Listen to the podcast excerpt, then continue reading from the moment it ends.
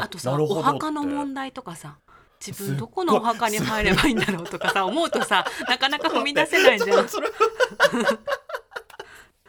それもあの妄想の話がなんか膨らみすぎてるってことじゃなそうだよあそうですよね。ああいうあれ方土葬の国なんだって私土葬かみたいなさ仮装がいいなとかあるじゃない。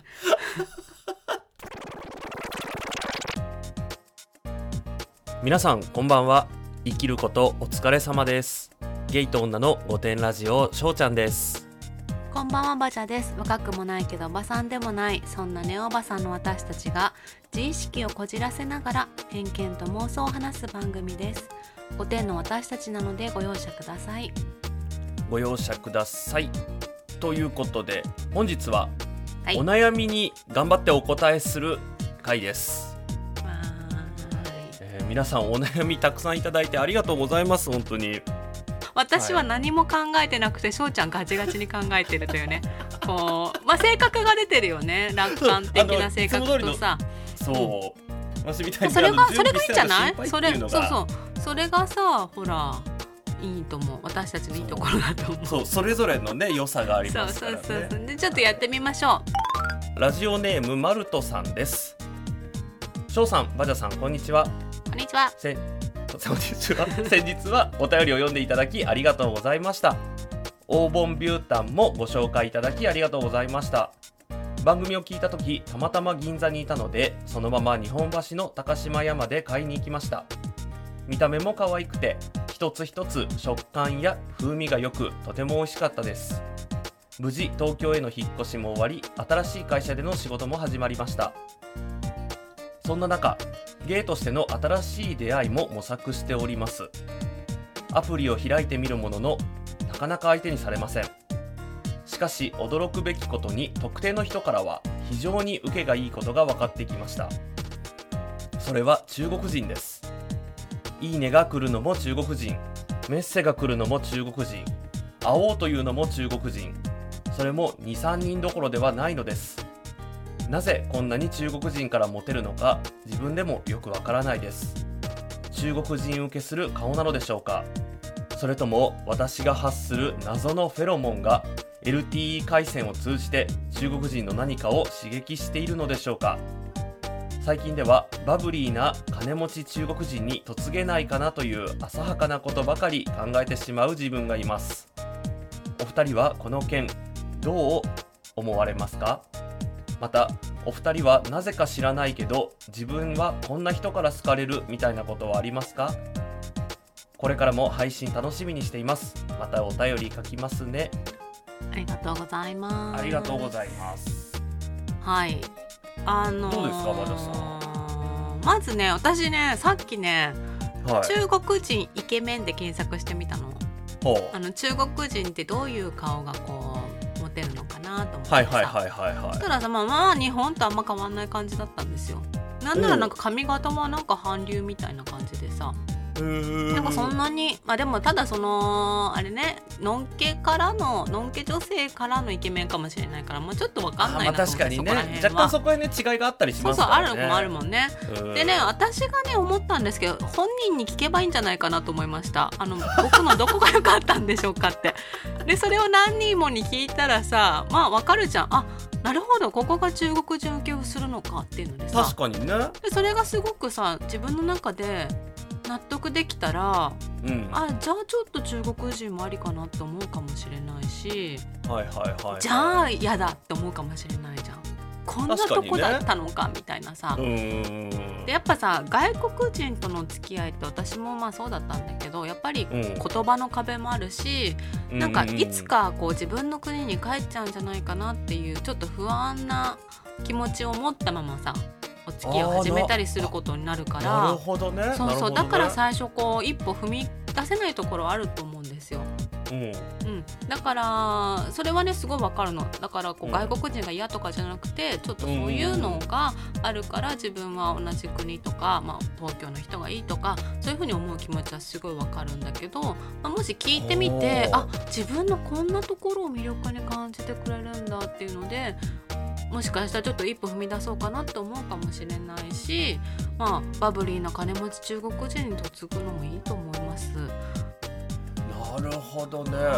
その外国人とお付き合いするっていう、うんうんあのイベントがね発生しそうになったこともないので、あのいずれ帰っちゃうかもとかそういう悩みが生まれるっていうことも知らなかったので、あとさなるほどお墓の問題とかさ自分どこのお墓に入ればいいんだろうとかさ思うとさなかなか踏み出せないじゃん。それもあの妄想の話がなんか膨らみすぎてるそうですよねああれよかったよかった土葬の国なんだって私土葬かみたいなさ仮葬がいいなとかあるじゃない。にねあすごいそこまでちょっと思いを馳せたことが人生でなかったので自分のその私ねだから埋葬をね妄想がねこう膨らみすぎて一歩踏み出せないんですよ私は。はいなるほどだからもしかしたらマルトさんとかもそうかもしれないからさ。確かにねうん。あとねあのこんな人から好かれるっていうのは私はねあの、うんちゃんとした人に見えてすごい抜けてる人に好かれます。以上です。わかりましたありがとうございますでは私からのお返事は、はい。あの中国人にモテるというかどういう人に自分がモテるかっていうのが分かったのってすごくいいなって思って、うん。大体の人がどういう人から自分ってモテるんだろうっていうのが分かんないまんまじゃないですか、うんまあそれはねいいなって思っててうん。ふっと思い出したのが、まああのお友達で、まあ、これコロナ前の話なんですけどうちょっとずつアジアをの国を1カ国ずつ回ってんうん。どのゲイ市場で自分が一番モテるんだろうっていうのを実地調査してる人がいたんですよ。あ素晴らしい行動力ですね。そう。で、はい。例えばこの国だったら色白の方がモテるとか、うんこの国はあのこういう人の方がモテるみたいな。うんのをこうつぶさに観察してらっしゃる方がいて、うんうん。でもそれってすごいお金かかるじゃないですか時間もかかるし。うんだから大変だからこのでネット上だけであ自分って中国人に激モテじゃんっていうのが、うん。うんなんか分かったのってすごいいいなって思い中国人？うん。にそのまあモテるって私がね例えばあ中国人にすごいモテるなっていうのが気づいたら、まあ、中国語を勉強して、であの片言の中国語で中国向けにライブ配信をして一攫千金を狙うなって思います片言可愛いみたいな。そう片言のあの日本人チャリンチャリンチャリンチャリンって。そうそうそうなるじゃん。なんか中国語の勉強頑張ってますみたいなさ。皆さん教えてください。チャリンチャリンチャそう。そうリンチャリン。そうそうそう。そうなんかもう目に浮かぶじゃんそういうのが、うんうんまあね。なんかこうゲーム系にやって、うんあのお金を稼ぐっていうのがすごくいいかなって、そう思はいいました、やっぱほら東京で生活していくってお金もかかるじゃないですか。そうだねそうねそうね。中国マネーでぜひあの、はい黄金ビュータンを引き続き買っていただくっていいいうのですねが。いいですね。いいんじゃないかなと思いました。あで最後に私もねあの私は特に誰か特定の人からモテるっていうことはないので、うんあのはいちょっとわかわからないです。はい。ご謙虚な意見ありがとうございました。ラジオネーム獅子座の B 型さんです。ガジャさん、しょうちゃんさん、おはこんばんちは。あ、これはもうオーバーザさんのリスナーさんですね。きあっとねそれち。ょっと私触れようと思ってたのでちょっと先に触れられて今あ、ごめんなさい。今今私ちょっと気づいちゃった。オンタイムで気づいてしまいました。はい。でははい。続き読みますね。はい。お二人の優しいトーンのお声とポップな語り口に反して世の中の真理にバサバサと切り込むトークが大好きでいつも楽しく聞かせていただいています。今日はお二人にお礼を伝えたくメッセージいたします。私には半年ほどお付き合いしている外国人の彼がいます。付き合い始めた当初は仕事が終わって、えー花束を持って会いに来る。会うたびに髪型や服装を褒めるなどザ・欧米人なロマンチックなことをたくさんしてくれてとても嬉しかったのですが交際3ヶ月くらいから徐々に雲行きが怪しくなり私がやることにいちいちケチをつけたりかっこ朝食にドリトスを食べていたら怒られる。私の好きな映画に文句を言う。そして連絡の頻度が減ったり果てはデートをドタキャンされたりするようになりました最初はそれでも好きだからと私から連絡をまめに取ったり彼がやりたいことを優先したりと頑張っていたのですがだんだんと虚しさが勝るようになっていた頃に、えー21番の「ゲイと女と既読スルー」を聞きました。バジャさんの既読スルーされるのは無視してるだけだよ。あなたに興味があったら絶対返すしという言葉にそうだよねと声が出るほど納得しました。笑い。それまで抱えていたそうは言っても優しくしてくれたこともあったしまだうまくいくチャンスはあるかもという儚い幻想をお二人にバッサリと切ってもらったことでなかなか目を向けることができなかった現実を受け入れることができ今では早く別れて年末までに新しい彼氏作ろうととてもすっきりした気持ちです。私をモヤモヤの沼から救ってくださり本当に本当にありがとうございます。彼は7月半ばから夏休みで自国に帰っているのですが帰国をしてからこちらからは連絡を取っていません。彼からの連絡も私の誕生日に来た LINE1 件のみ。やっぱり私に興味ないですね。唯一心残りは最後のデートで行った旅行のホテル代かっこ1万5000円をまだ返してもらっていないことなのですがこの状況でお金を返してと連絡するのはありでしょうか？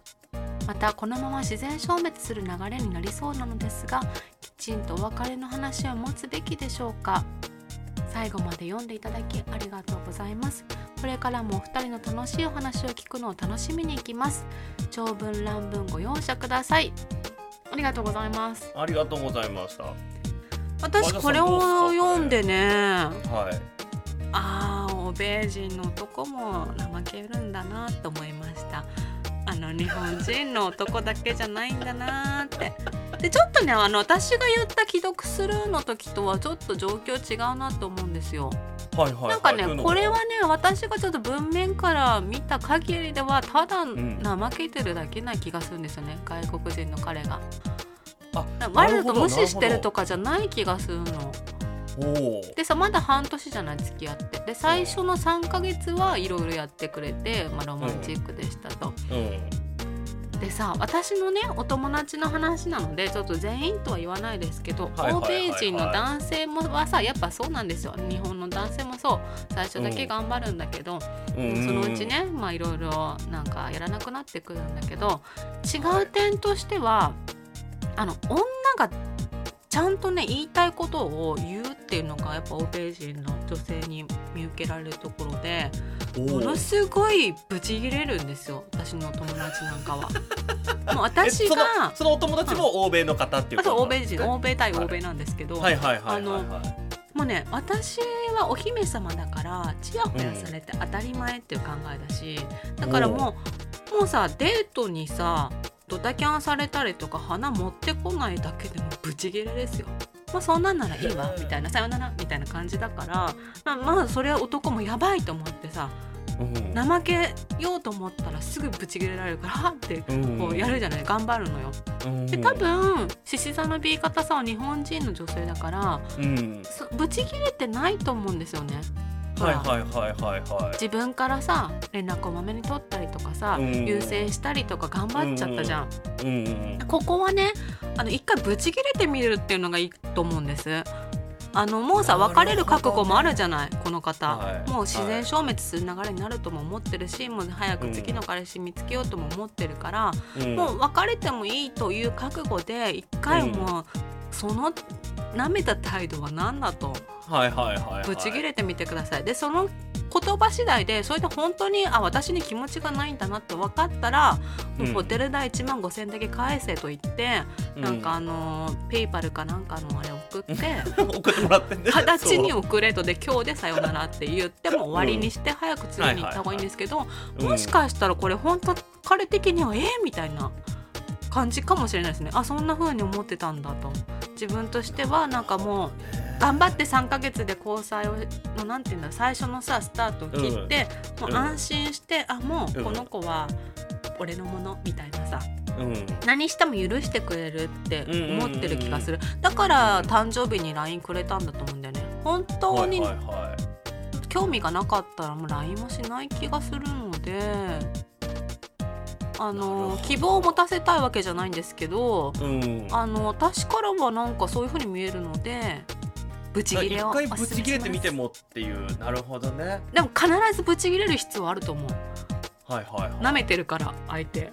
確かにね。はい。あのほらねことわざでも釣った魚に餌をやらないみたいなのがありますけどね。そういう感じかもしれないですからね。あと本当に私の友達ねいい子なんだけど、彼氏には怖かったからあやっぱりこういう女性がねまあススタンダードなんだなと。だからそれに慣れてるさ欧米の男性だからさ、やっぱ日本人ってそうそう楽だなみたいな優しいからいいなと思ってると思うからちょっとここでねやってみるのどうでしょうか。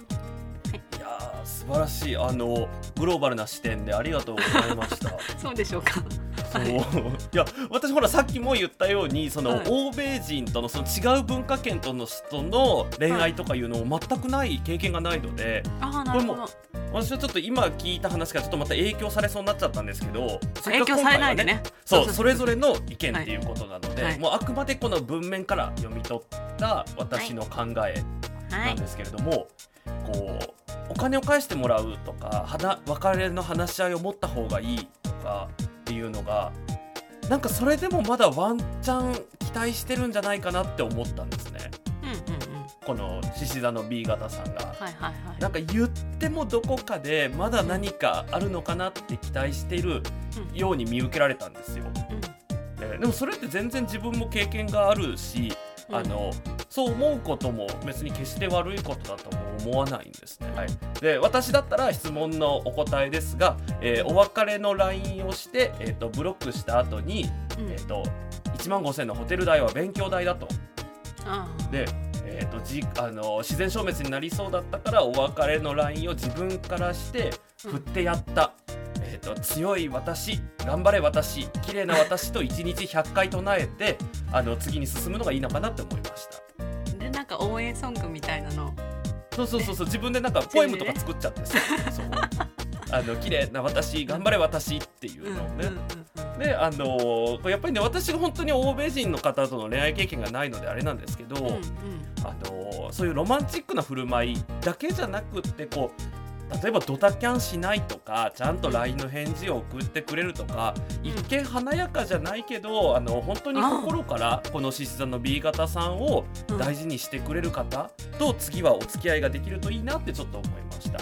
私さまあこういろいろ経験してさ、まあ、最初だけってこと分かってるからさ、うん。もう本当に嫌なやつなんだけど最近はさ、うん。あのもう大丈夫です最初だけって知ってるんでって言っちゃうのね。そういうことしていただかなくて大丈夫ですって言って。でも本当さなんか最初無駄に頑張られるとそれベースで考えちゃうから、じゃあもう最初からフラットなところでお互い付き合おうよっていうね。そうそうそう。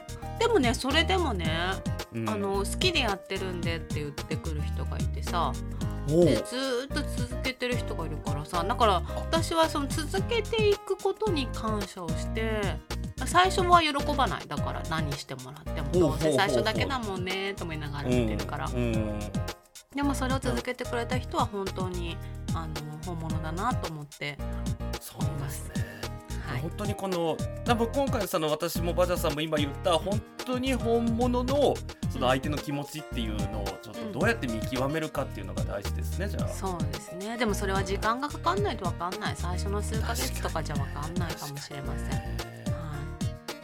まあ、なのであの私は綺麗とぜひ1日100回唱えていただくっていうので、い、そうだね。それは、うん。それはさ誰でもやった方がいいね。うん、と思います。うんラジオネームもののさんです。いつも楽しく拝聴させていただいております。今回軽く悩み相談します。それは好きなタイプにモテない問題です。のんけ男性で結婚や同棲する人たちの話を聞くと好きな気持ちもあるけどタイミングでちょうどよくその時いた女性と結婚することがある一定数いることです。しかし外見主義のゲイ社会では同じような属性でくっつくことが多く出会い系アプリでも自分と同じような芋系の男性しかアクションが来ないため前までは興味を持たなかったですけど年齢を重ねると妥協点って必要なのかなと感じています。ただのんけ社会では子供が欲しい人だとタイミングって重要ですけどゲイはないので好きなタイプにモテようと体型を変化している最中ですがこれっていつまで続くのかなとふと思い相談させていただきました。お盆過ぎは季節の変化が激しい日々が続きますがお二人のお体ご自愛くださいませ。推進同じようなお悩みが放送回でありましたらその時はすみません。とのことです。ありがとうございありがとうます。ございます。ーんとねまずこれゲイのさほらはい世界の話だから私はそこまで知らないので、はいあの多分心の底から分かるって言えないと思うんでその部分はまあちゃんにねお任せしようと思うんだけど、はまあ、この文から読み取るに、まあ、モノノさんは芋系みたいですよね。うんうん、ででも好きなタイプは芋系ではないと。でもその好きな人、好きなタイプにモテたいから自分の体型まあ多分好きなタイプに近づけようとしてるのかな？とされてるみたいですよね。そう。いうふうにねあのそうそうそう。文面からは。うん、でまあ確かに女性だとそのあとノンケ男性だとさ子供を産むとか、まあ、うん。結婚適齢期みたいなのがあるから、まあうんちょっと妥協っていうのもあると思うんだけど、まあ、おっしゃる通りゲイは妥協しなくてもいいってねタイミングもないしっておっしゃってるから、いいんじゃないですかね。タイプにモテようと変化していると多分いろんな、まあ、あの筋トレとかするとさ多分ジムとかに行くでしょうからそこでも出会いもあの広がると思うんですよ。芋のままだとさ多分今までと同じ生活になると思うので出会いもないままだと思うんだけど、まあ、ちょっとそのモテようと行動することで人との出会いも生まれたりあとうん。ちょっとそのなんだろうねイベントに出かけるきっかけにもなったりとかすると思うので引き続き、あのいい出会いを妄想しながらいいんじゃないですか？努力していくっていうのはいいことだと思います。でいつまで続くのかは分かりませんけど きっとうんそれはね分かんないんだけどきっとそのうち出てくると思いますよ。何もしないよりかは全然いいと思いますよ。でのあの多分妥協したくないんでしょうからいいことだと思います。まあ後押しを全力でさせていただきます。はいでは続いて私からのお答えですがあのまず文面からモテるっていうのが最終的なゴールとしてどこでのモテるを意識されてるお悩みなのかなっていうのがちょっと分かんなかったのでうん。あのまあのんけさんの結婚の話とかもされてたのでお付き合いして、まあ一緒に末永く暮らすっていう意味のゴールとしてのモテうんうんうんの話としてまずちょっとお答えさせていただくと、うん。あの私こうゲイとして遊び始めて15年ぐらいは経つんですけれどもうん。外見至上主義って確かにあるなとは思います。そのまあのんけさんみたいにその適齢期とかっていうのうんぬんっていうのは確かに言われてみてあそういう理由もあるのかっていうのは、あの私もへーって思った部分だったんですけど、うん。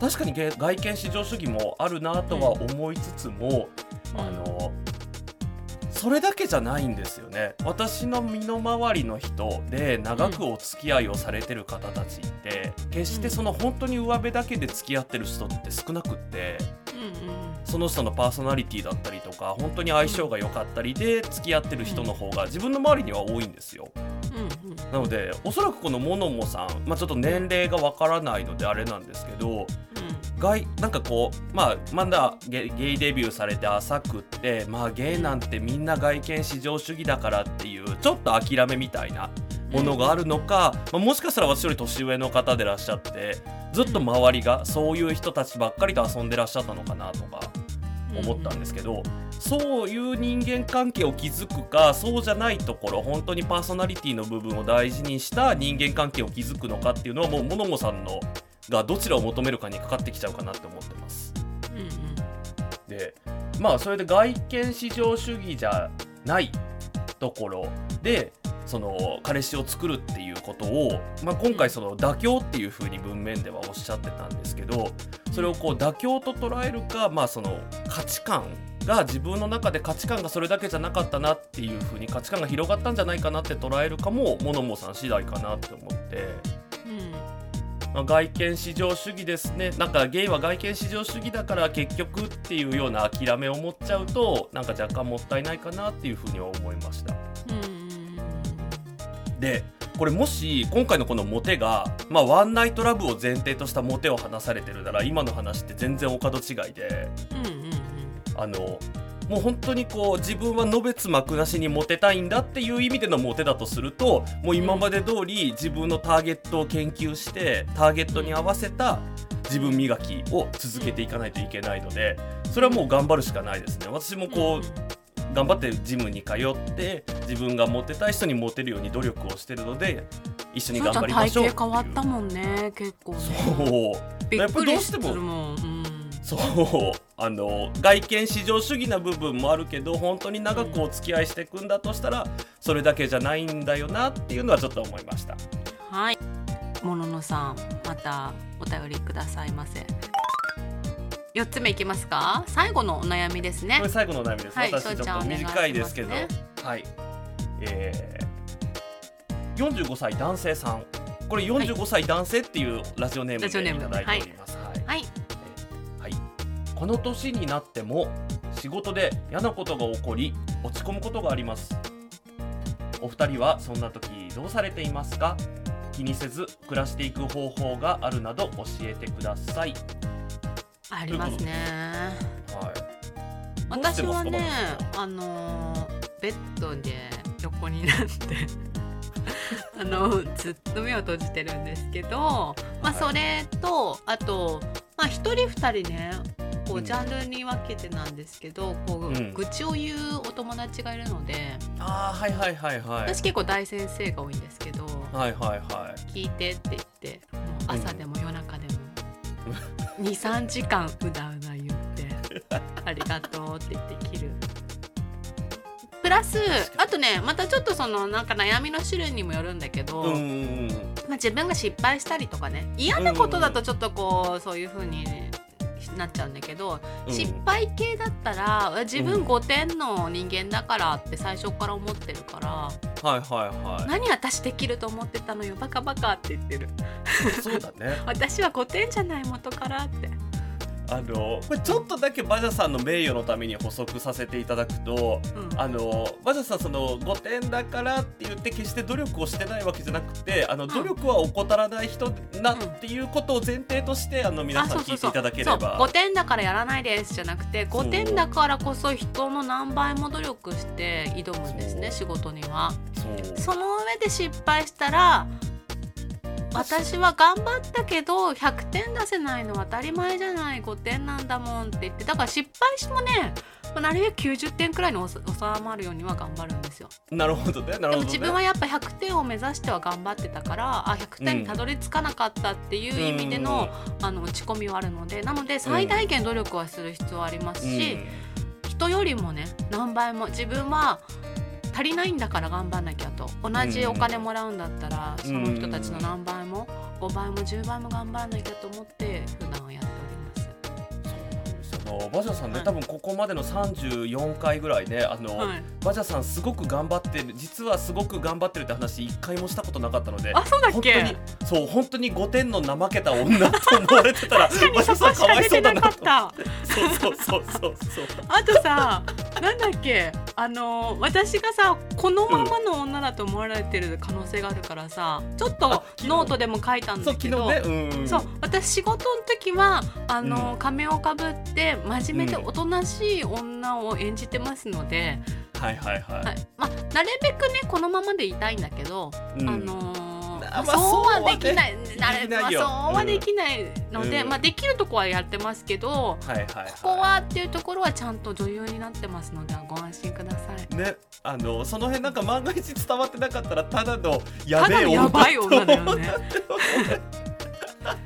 はい、でもこちらで見せている顔が素です。ねそう。そうなんですよ、はい、だからね顔出しできないの。あのーもし知り合いにバレたりとかうんしたら、あこ女優なのがバレちゃうし、そうだよね。実はやべえ女っていうのそう。が、ね、あと面白い話ができなくなっちゃうと思う。誰かにバレたら。あ聞いてるよとか言われたら、ね。そうそうそうもう二度と自分の素を出して話せなくなっちゃうから、確かに。はい。顔出ししてないっていうのもあるかもししれないですね。うんあの続いて私からの、はい、お答えですが、あの私もねひどく落ち込むタイプなんですよ。いろんなことあるたんびに。うん。であのすっごい落ち込んだ上にすごい腹が立って家でイライライライラしてるんですけどうん。なんかこのお悩みこう本当にちょっと短文だってね送っていただいたのでうん。あの真意がこれで合ってるかなっていうのがちょっとまた心配ではあるんですけど、うんうん。その落ち込んだり気にしたりすること自体がダメって思ってらっしゃらないかなって思って。なるほど。なんか別にそれって別に人間だからみんな落ち込むしみんないイライラするし。いいだよね。なんかそれがあるからさ次頑張れるってところ。そう。そうそうそう。